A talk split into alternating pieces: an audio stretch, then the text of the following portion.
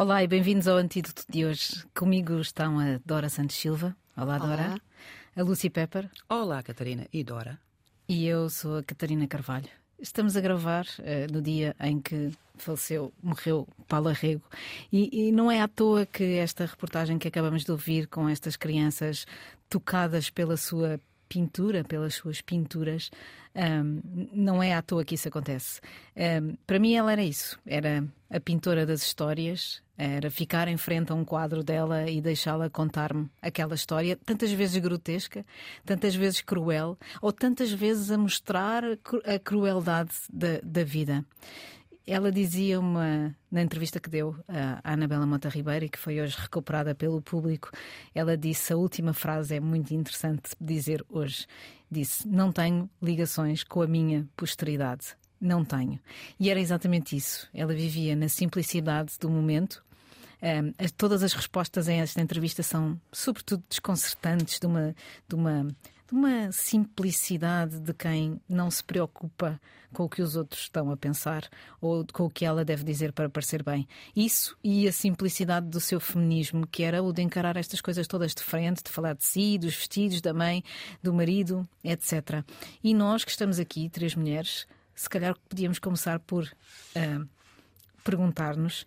Será que ela teria tido uma carreira mais importante ainda do que teve, ou mais, mais, mais, mais, mais nova, mais, mais, em mais na sua juventude, se não fosse mulher? Será que ser mulher prejudicou-a de alguma forma? Ou, pelo contrário, o facto de ela ter sido uma das primeiras mulheres a falar de tantos assuntos beneficiou a sua vida e a sua carreira?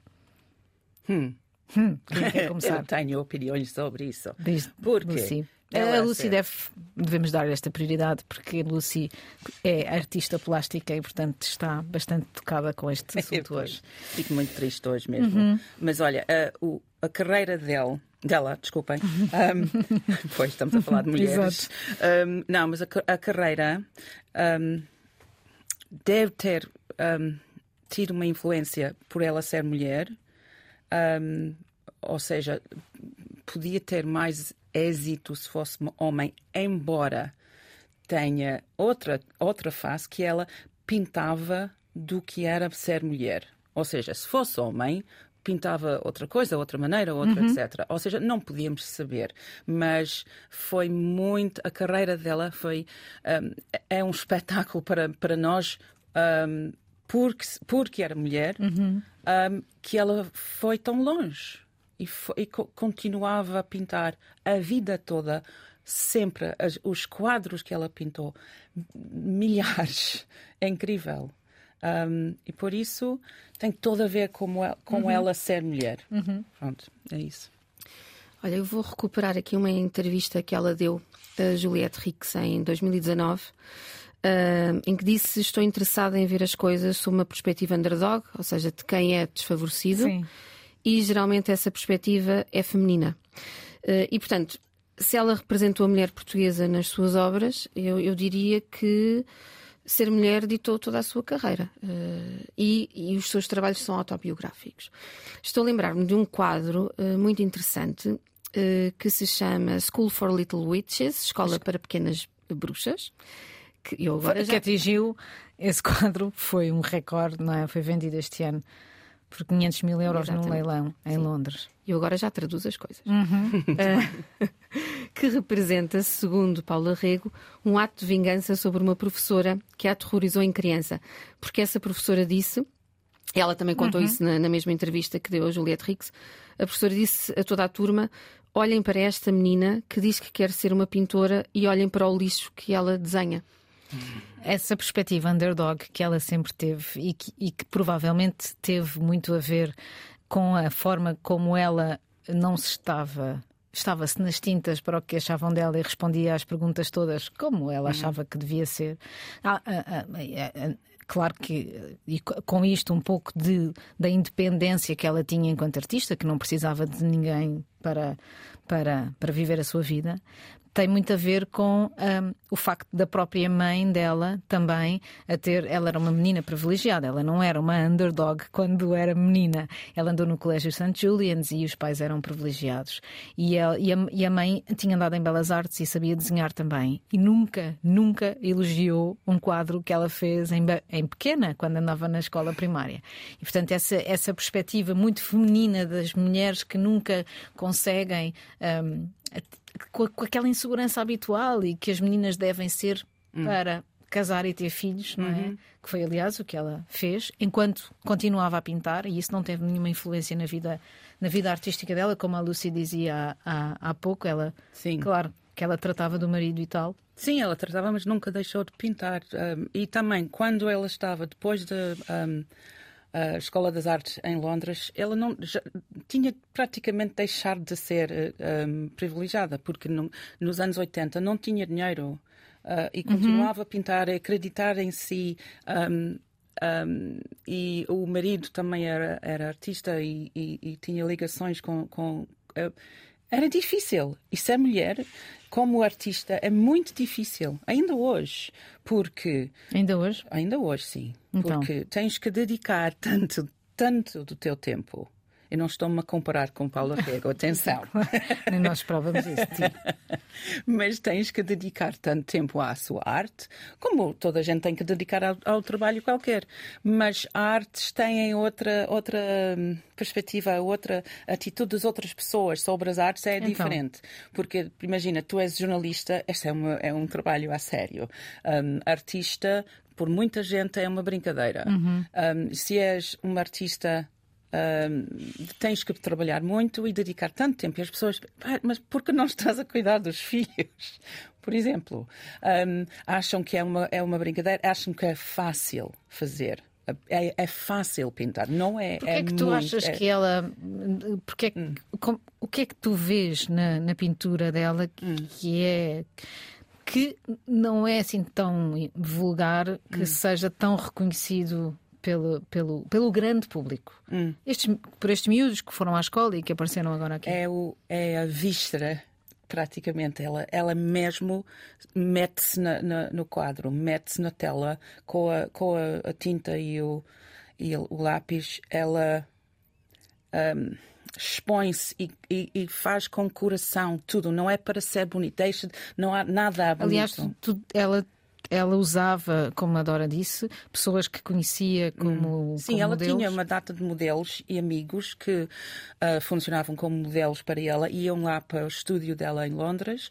Ela também tinha uma data de adereços que estavam sempre lá. Às vezes tu vês um, um boneco, uhum. sim, ficaram lá no estúdio. Vês lá um boneco num quadro e dez anos depois outro quadro e um porco e uma marioneta e coisas assim. Aí utilizava ela aquelas coisas Uh, sempre, ela sempre desenhava da vida. Uh, muita gente não, muita gente pinta da imaginação, claro, etc. Sim. Ela sempre desenhava uhum. com modelos, com adereços, com um, ce um, cenário. É, é, muito engraçado que ela nunca deixou de fazer isso e nunca, nunca se fartou. Uhum. E, e, por isso ela tinha uma liberdade de expressão total uh, no que estava, no que ela queria fazer. Um, e vê-se nas linhas. Eu gostava, olha, sabes como eu não gosto de estar na televisão nunca. Certo. Mas eu gostava hoje de estar na televisão um, para mostrar quadros e explicar Exato. porque esta é, é sim, é tão sim, interessante, sim, é lindo. Sim. Dora, e para ti, o que é que, do ponto de vista cultural e do ponto de vista da, da, da história de, das artes em Portugal, o que é que, que é que ela, como é que ela vai marcar para sempre? Ou seja, qual é que vai ser a posteridade que ela não que ela diz que não tinha qualquer contacto com ela? Embora talvez fosse um pouco mentira. Olha, eu acho que agora, uh, infelizmente, é? uh, nós celebramos a, a perda uh, dos artistas através de obituários, não é? Uhum. E este é sempre um género, é sempre um momento. Eu e o, e o mundo, eu e aquela pessoa. Sim. Fotos no Instagram. Sim. Enfim, certo. É sempre um momento em que choramos, não é? A perda uhum. do artista e celebramos a, a, obra, mas também é nestas alturas que democratizamos um pouco a arte, uhum. não é? Porque conseguimos que o público em geral, que não conhece uh, neste caso a Paula Rego, ou não conhecia a obra, fica a conhecer um pouco a história, não é? Eu acho que este contacto com a obra e ao mesmo tempo com a vida é importante. Porque um artista não é nada sem a sua obra e, e vice-versa. Quais são é? para ti assim os primeiros os quadros que as pessoas devem ligar agora, neste dia ou nos dias, nos próximos dias, para, para, para perceberem um, os quadros ou, hum. ou, ou, outra coisa qualquer que, que marque e que possa, que possa explicar às pessoas exatamente o que é que ela era? Bem, eu sou muito suspeita, mas eu diria que é um quadro, mas também uhum. está num livro, uhum. que é As Meninas. Uhum. E portanto, uh, há dois livros perfeitos para quem quer entender a Paula Rego. E a Paula Rego, eu digo dois livros porque a obra de Paula Rego é um labirinto. E portanto, além de olhar para a obra visual dela, uh, se calhar é preciso entendê-la através da escrita. E portanto, As Meninas, que é um livro de 2001, foi escrito por Agostina Bessa Luís. Uhum que também faleceu, uhum. infelizmente, uhum. em resultado de um diálogo que as duas mantiveram sem nunca se encontrarem pessoalmente. Então foi por carta? Foram telefonando uma à ah, outra. Okay, okay. É muito engraçado porque elas falam disso, e uhum. aliás, há registros uh, disso quando o livro foi lançado. Uh, e é interessante porque a Agostina diz que o desenho da Paula é uma escrita uhum. que se aprende na solidão. As duas, uh, as duas depois quiseram muito encontrar-se pessoalmente uh, porque encontraram muito pontos em comum. As duas diziam que eram muito solitárias uh, e tinham enfrentado muita solidão na infância por serem filhas únicas e tinham encontrado nas artes precisamente a, a companhia uhum. ideal. Uh, e a Paula Rego disse numa entrevista, também nessa altura, em 2001, que a Agostina tinha, a Agostina tinha uma escrita muito visual. E, portanto, é engraçado como é que duas expressões artísticas. Um bocadinho de uma, a Agostina uma geração uh, antes dela. Antes, sim.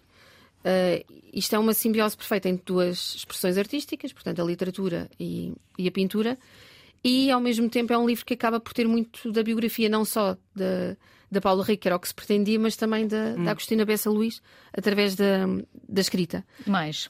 Outro livro é da Anabela de Mota Ribeiro, é? uh, foi publicado pelo Tema e Debates em 2016, chama-se Paula Rego por Paula Rego e é composto por cinco entrevistas a muitos géneros, porque é a Paula Rega narrar-se ela própria, uhum. que é algo extraordinário, tendo em conta a descrição, não é?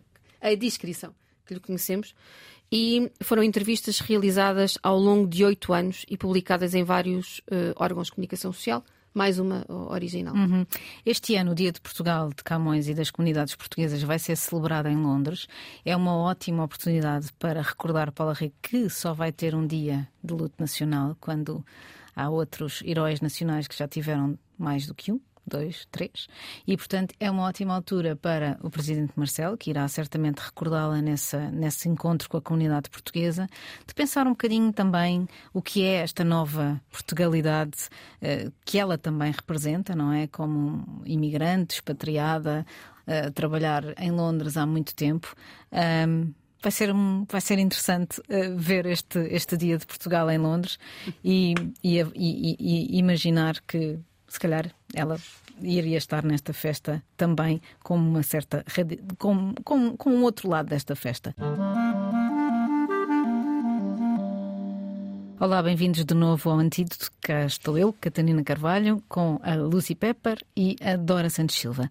Vamos fazer ao contrário hoje. Vamos dar já a sugestão cultural da semana com um concerto e do Mário Lúcio, ex-ministro da Cultura de Cabo Verde e músico, que toca hoje e amanhã na Gulbenkian. Uh, é um, um, um, concerto muito interessante para falar neste, nesta semana do Dia de Portugal, e estávamos a falar do Dia de Portugal há pouco, porque o Mário Lúcio é o autor, um dos coautores do Manifesto da Criolização, e portanto é, é a altura, se calhar, de pensarmos nesta nova Portugalidade e o que é que nós, que já fomos coloniais, agora temos a receber desses países que nos são tão próximos e como é que nós podemos fazer esse futuro em conjunto. Desculpem, fiz aqui um bocadinho de, de brasa à minha sardinha, um, mas valia a pena precisamente porque estamos nas vésperas do Dia de Portugal, de Camões e das comunidades portuguesas e já não o Dia da Raça, como antes dizia, e portanto vale a pena pensar nessa mudança também todos os dias. E este concerto do Mário Lúcio é uma ótima altura para pensar nela. Vamos outro assunto, um assunto da semana, um assunto complicado, um assunto que, que, nos, que nos afeta e que afeta quem tem filhos a estudar na, na universidade. Um, um estudo realizado esta semana, nestes últimos dias, publicado hoje no público, uh, diz que uh, os jovens traça um, um, cenário muito, muito negativo da saúde mental e daquilo dos estilos de vida dos estudantes universitários. Uh, diz que uh, muitos deles, uh, a maior parte, revela privação de sono, preocupações, ansiedades, má alimentação, sedentarismo e, claro, obviamente, o uso excessivo de ecrãs. E, e, e vale a pena pensarmos se estamos a fazer estes estudos agora porque aconteceu a Covid e, portanto, estamos mais atentos para, para para a saúde mental dos nossos jovens. Será que sempre foi assim? Ou de facto as coisas estão piores? Vale a pena perguntar isto. Olha, por mim, eu acho que foi sempre assim. Nunca, nunca perguntamos. Eu, eu penso no, nos meus anos de faculdade há muitos anos. Não vamos uh, fazer-te as perguntas sobre os vícios. Sim, não. não. Obrigada. Uhum. Um, mas além do, da parte dos ecrãs, obviamente é outra coisa, mas estávamos sedentários, sedentários mesmo. Não, não, não estávamos a jogar futebol. E, mas também éramos um, estudantes das artes, também é outra, é claro. outra mentalidade. Mas. Uh, estávamos de vez em quando deprimidos. Eu estava a ver uh, o grafismo uhum. que estava no, no público hoje eu diria que era mais ou menos igual. Pronto, de vez em quando, metade mensalmente tem um dia deprimido, uh, Sim. Uh, 10% mais que isso, etc. Uh, eu acho que é só porque estamos mais preocupados claro. com isso. Então é esta pressão para, para a felicidade, para o bem-estar, é que temos de estar todos zen e todos muito controlados. Isto hum. também não é muito saudável, não é?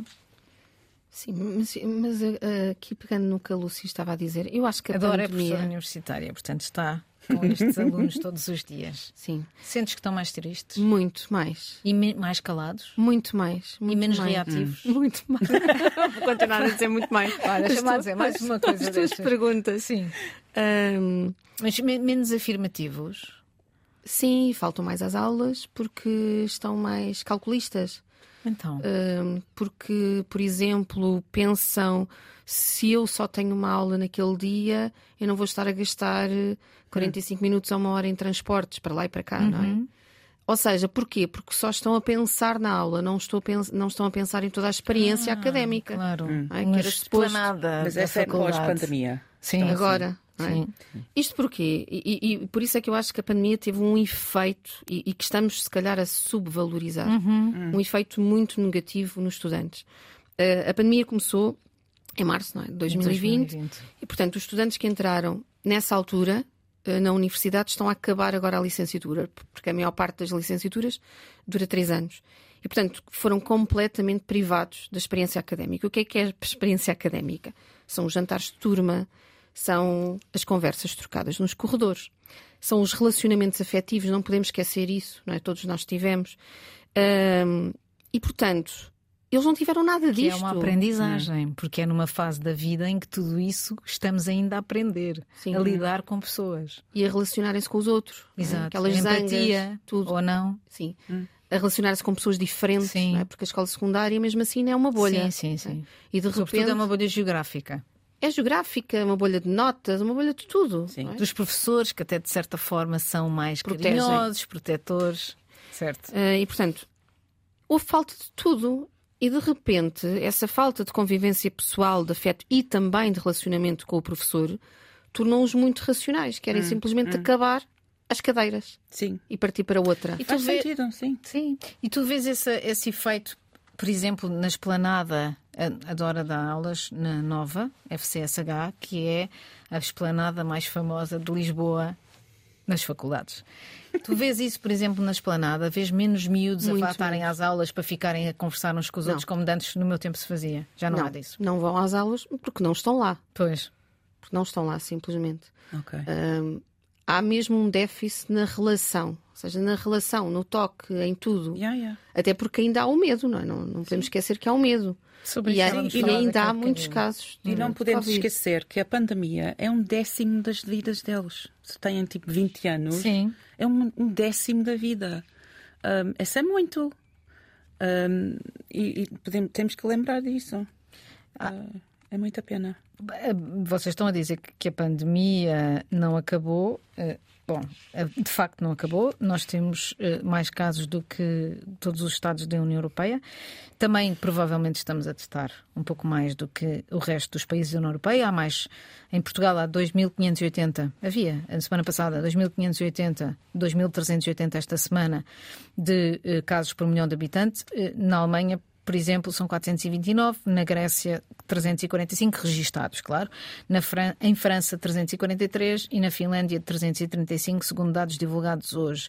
Ou seja, uh, a pandemia não acabou, mas para nós acabou. Ninguém fala disto, não há proteção nas ruas. Ainda ontem andei de metro e estava toda a gente sem máscara. Uhum. Não dentro do metro, mas na, nas, nas escadarias do metro, por exemplo. Sim. Estivemos no Arraial este fim de semana, onde não havia uma única máscara e, portanto, obviamente, os casos vão subir mais. O que é que se passou aqui? para que estes números há um, há um ano passado fossem uh, razão de pânico hum. e, e, este ano são simplesmente ninguém liga nenhuma. Bem, não é ninguém liga nenhuma. Uhum. Uh, porque eu acho que há uma, há uma coisa que faz uma grande diferença que é o facto de estarmos vacinados. Claro. É? Yeah. eu acho que decidimos aceitar o vírus no nosso cotidiano. Uhum. Porque o podemos fazer em segurança e isso é uma diferença enorme.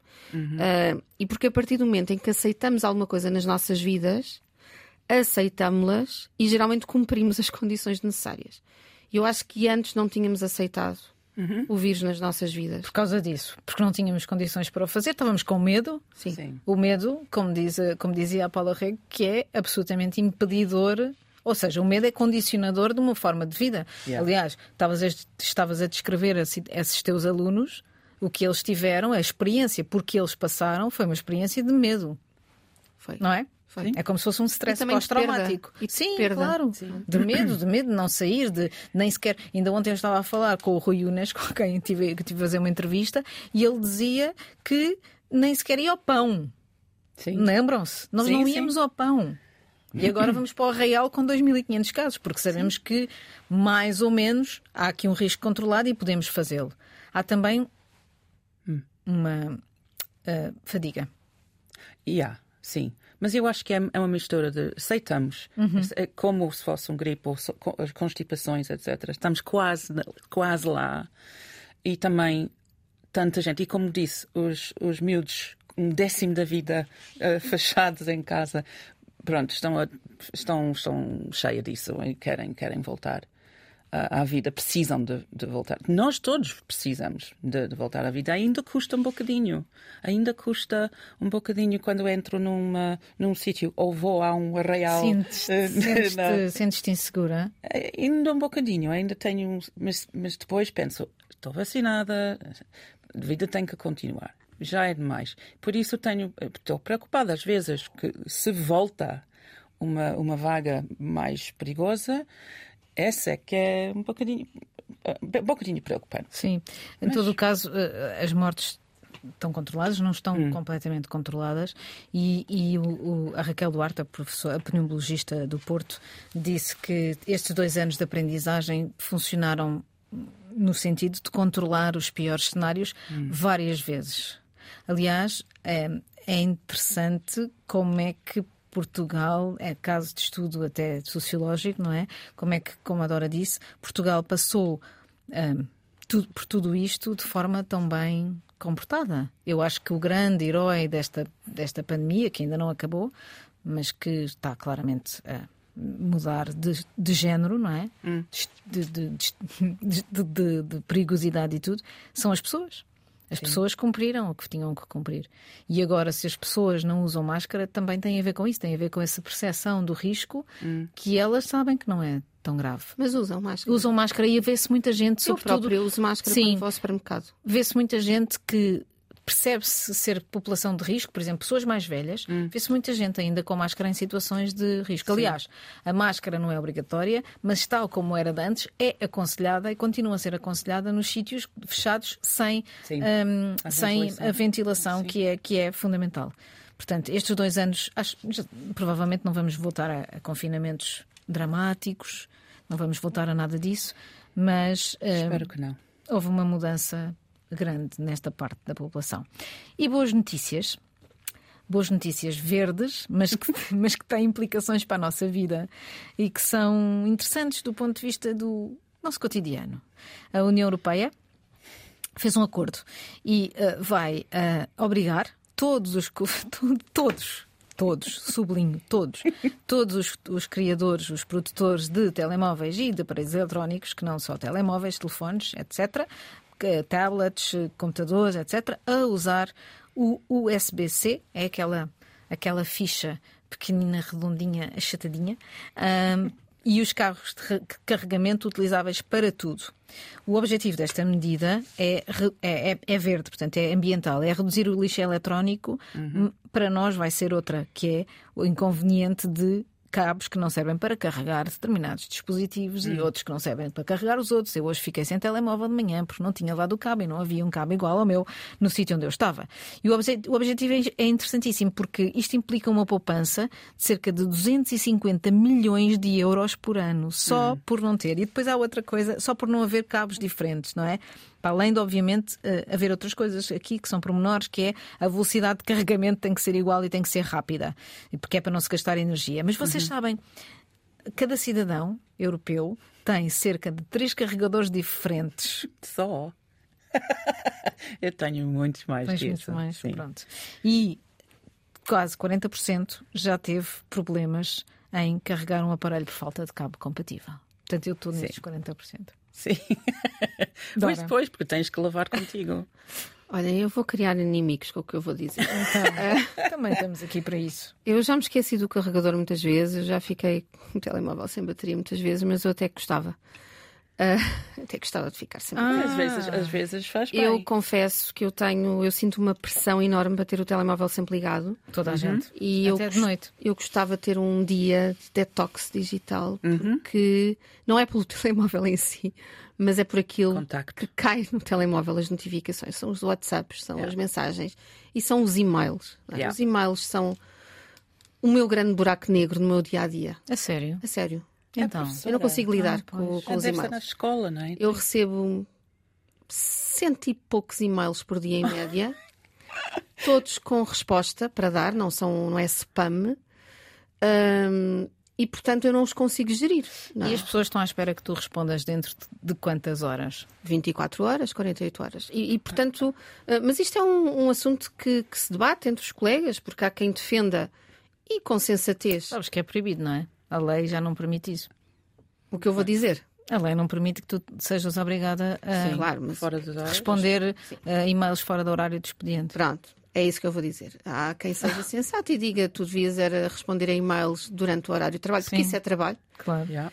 Mas se eu fizer isso, se eu começar a responder aos e-mails durante o horário de trabalho, eu não faço mais nada. Yeah. Mais claro. nada, não é? Portanto, eu já criei várias estratégias do tipo alunos enviem-me WhatsApps em vez de e-mails é quando, quando, as, quando, as, respostas são rápidas. E eles ah, já fazem okay. isso. É? Mas isso é igual. Em vez é de ficares. Uh, não, simplesmente digo sim ou não, porque às vezes são respostas de sim ou não. Ah, é? Tá bem, mas estás lá. Uh, mas a verdade. A é cansativo. Ou, por exemplo, também já me disseram: atenção, agenda os e-mails para enviar. Um colega também muito sensato.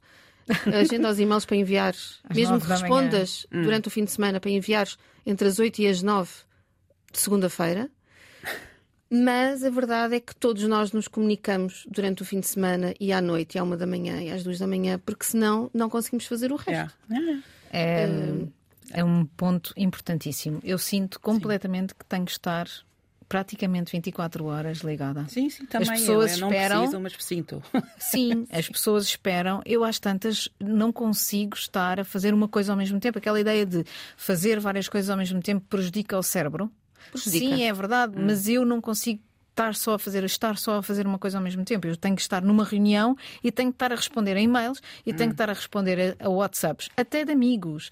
Porque as pessoas, quando nós não respondemos, um, perguntam porquê é que não respondeste ainda? Põe um ponto Sim, de interrogação. Temos, temos todos de fazer hábitos e criar hábitos nos outros de perceberem que não podemos todos responder a toda hora. É, somos nós que temos que fazer. É verdade. Porque nós respondemos sempre, ficam à espera que vamos, vamos sempre responder. Escravos Isso. dos telemóveis univos. digitais. Não, é verdade. E, yeah. e, e, uma, uma, uma das a sensação de estar sempre ligado é, é muito cansativa e, e percorre toda a sociedade, percorre toda a gente. Eu vejo toda a gente, até os meus alunos, toda também dou aulas, toda a gente, os meus alunos estão sempre com o telemóvel ligado, há sempre uma notificação que chega, não desligam as notificações e aquele ping que nos dá uma sensação de satisfação. Olha eu, Ou medo. alguém se está. Não, alguém está a lembrar-se que eu existo. Não, por Não mim é? é? tipo medo, às vezes. É, ai, Aquele ping da notificação. Mas isso és tu que és uma pessoa misantropa Antipática, e sim. antipática. Olha, por isso é que eu gosto cada vez mais gosto de atividades culturais que, Que obriguem a que desligar obrigam o a telemóvel. Yeah, yeah, Do yeah. tipo, Ler, ler um ou livro. ouvir o Mário Lúcio à Gulbenkian. Ler um livro. é, ai, Mas ler um livro não livro. implica que Ah, tu implica. desligues o Não. telemóvel. Estar a ver televisão, tu estás com o telemóvel no colo. não é? Sim. Ou estás a ver uma série. Toda a gente. Ou a ver, só televisão em línguas estrangeiras, tens que estar lá a ler A as legendas. Ah, a ler as legendas. Yeah. Ah, uma, uma, uma das, uma das eh, curiosidades da, da mensagem é que quando eh, nós temos. Toda, todos os jornais têm um pico entre as 9 e as 10 da noite.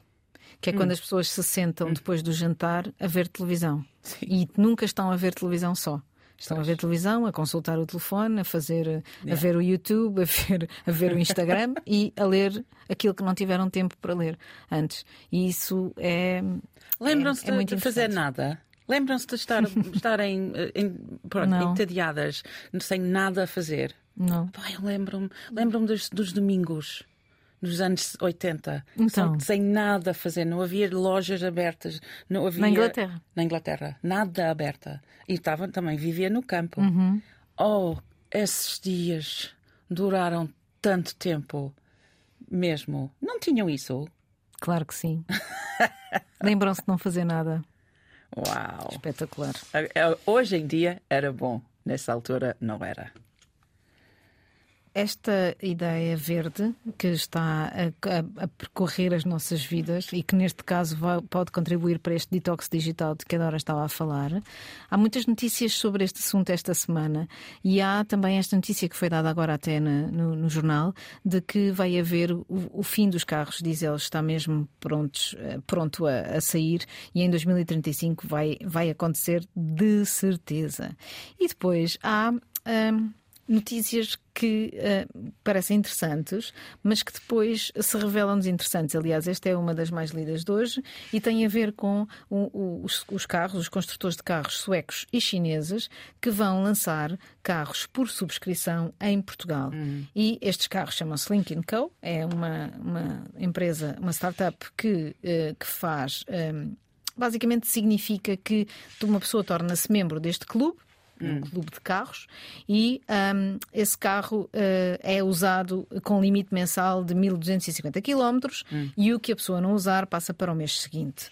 Não há um período de subscrição, pode entrar e sair todos os meses, é uma espécie de subscrição como se fosse a Netflix e pode ser conjugada com um empréstimo tipo Airbnb, ou seja, significa que se eu não quiser usar o meu carro, posso alugá-lo a alguém ou emprestá-lo e esse Mas ficas com o carro ou vais, vais Não. à procura da carro? Vais à procura do carro. Ou seja, eu, neste caso, eh, faz uma subscrição mensal. Hum. Pronto, não é como um car sharing, que é uma das coisas que, que as cidades tantas faz, tanta falta faz. Eh, Quem não tem carro eh, não tem maneira de chegar a sítios onde o carro não, onde o carro não chega Hum. e. ahm, e foi uma coisa que acabou com a pandemia. Em Lisboa e no Porto havia que- serviços de car sharing, mas depois da pandemia, obviamente, ninguém andava Yeah. de carro, não era preciso, e portanto acabou-se. Isto podia salvar a vida de quem não tem carro, como eu ou como a Lucy, mas não vai acontecer porque que para ser membro deste clube custa 500 euros por mês. 500 euros por mês. Como Não é que possível? ridículo, Quem por isso vai mesmo é fazer que isso? estas coisas ou são para quem não tem carro e para quem tem que usar eh, transportes públicos e que, e que e- Mas ou estas imagina. medidas se funcionam para tirar carros da rua, não é? Ou então Imaginem, por a 500 euros por chatice. mês. Pois, a chatice de ir buscar, encontrar o carro do dia, pagar 500 para. para... Não. Não vai funcionar aqui. Se fosse 30, talvez. Não vai. En- Entretanto, mais notícias. ahm, ahm, ah, mais notícias ou boas notícias. Pode acabar a monomania lisboeta com o Almirante Reis, porque o, pro- o processo foi parado. Carlos Moedas anunciou hoje que o processo ia parar. Portanto, é possível que as coisas ainda estejam a, a- a- É possível que ainda, que ainda, que ainda tenhamos um bom um projeto interessante para o Almirante Reis, por exemplo, Vamos e uh, tirar. Que tal? Vamos ver. O trânsito na avenida. Um, esta semana, conta lá um bocadinho essa história, a história da nossa música esta semana. Conta, então, conta nós vamos levar um bocado mais tempo a falar hoje da nossa música, porque ao mesmo tempo a nossa música é um tema de conversa esta Relevante. semana em todo o lado e no Twitter e, e, e entre os miúdos. Exatamente, conta lá, conta esta lá. semana a Kate Bush, a inglesa, uhum. cantora, música inglesa. Que idade é que ela tem? Uh, 60 e qualquer coisa, acho. Viste-a ultimamente que... ou não? Um, Como é que ela está? Ah, não sei. Ah, não, okay. não sei. não ando nessas, nessas coisas. Escovilhices. É como se dizem em português, Lúcio. Exato. Um, mas ela voltou, ou seja, um tema dela uhum. voltou ao mundo e uhum. tornou-se popular. Porquê? Porquê? E é, um, devem conhecer a série que é Stranger Things uhum. na Netflix e voltou é, agora começou a, a, quarta temporada e no primeiro episódio acho eu uh, apareceu o tema Running Up That Hill que é um uhum. clássico dela acho que é de 85 86 uhum. um, que adoramos na altura um, e apareceu pronto uh, de repente essa música tornou viral em todo o lado e os miúdos acham que descobriram. No, no, no, Spotify? Sim, exatamente. E acham que descobriram uma nova artista. A sério que eles acham que ela é nova? Há muita gente, há muita gente que não percebeu, okay. mas agora percebem okay. que é assim. Então, mas por isso, eu decidi escolher uma música dela. Uhum de uns anos antes disso, de uhum. 1978, que me lembro da altura este tema, que é brilhante e porque cá todas gostamos uhum. muito, que é Wuthering Heights. O que é que isso quer dizer? Oh, não me perguntes isso. As alturas do são Wuthering. Ok. Então, então, com a Kate Bush renovada, voltamos para a semana.